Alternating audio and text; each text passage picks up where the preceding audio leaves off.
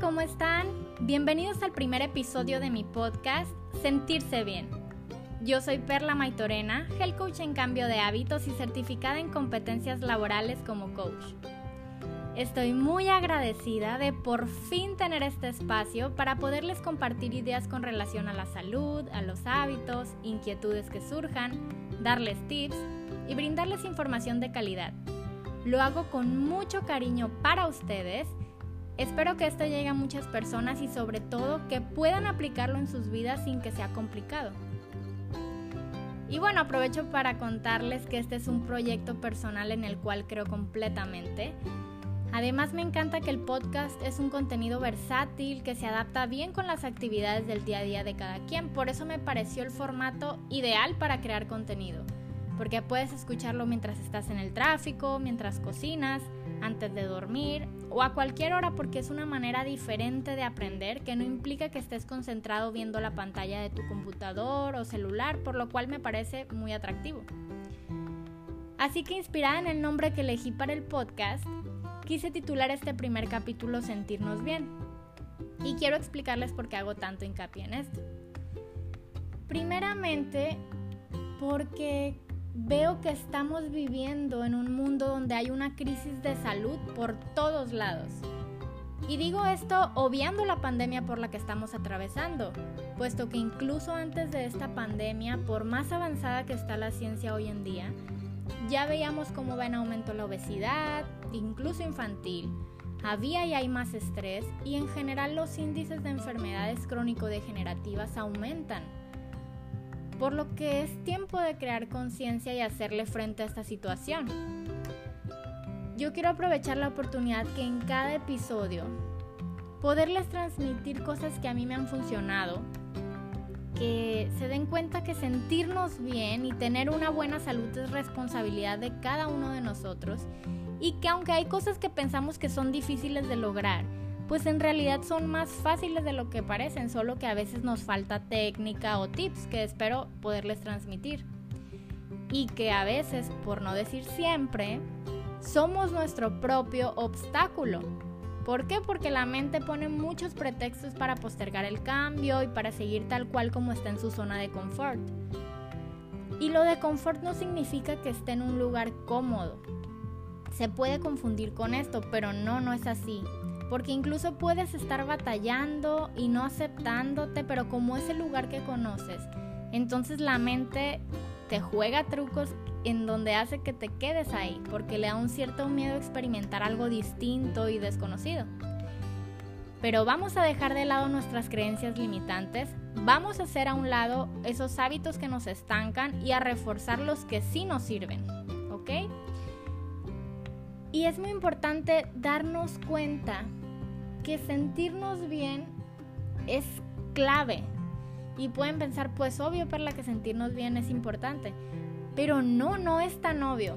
Porque, por ejemplo, al menos basado en mi experiencia, es muy común escuchar a personas que dicen que ya saben que se van a sentir mal si comen tal o cual cosa y aún así se lo comen o se van a inflamar o que tienen síntomas de colitis y gastritis seguido o ya hay algunos que tienen hasta una hora determinada para que les empiece a doler algo.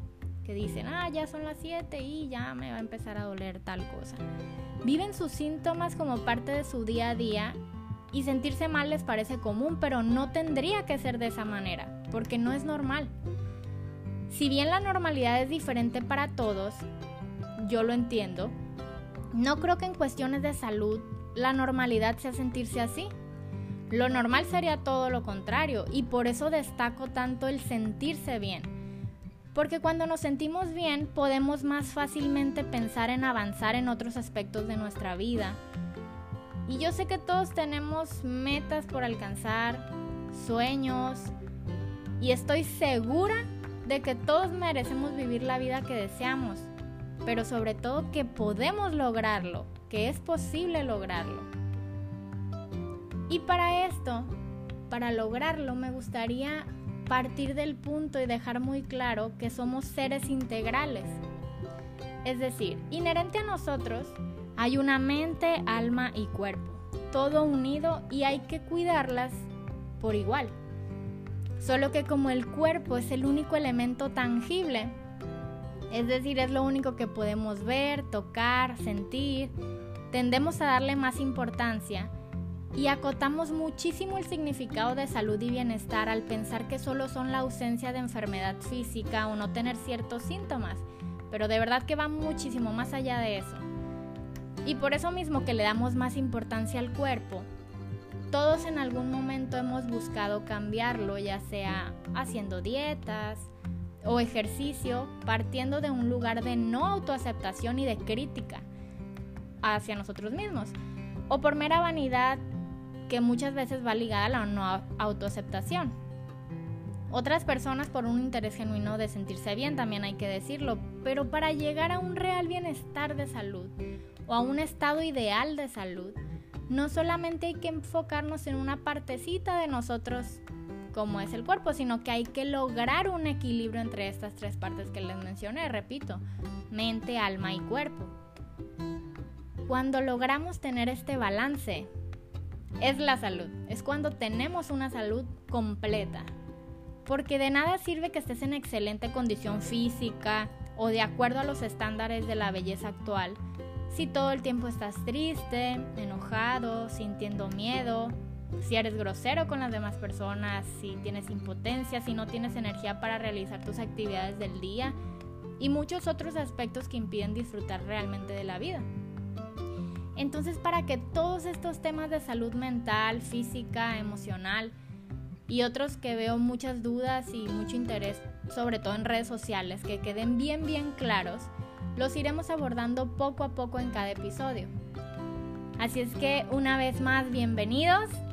Por supuesto, siéntanse en confianza de enviar sus comentarios si es que desean hacerlo a mi cuenta de Instagram arroba perlamaitorena.r.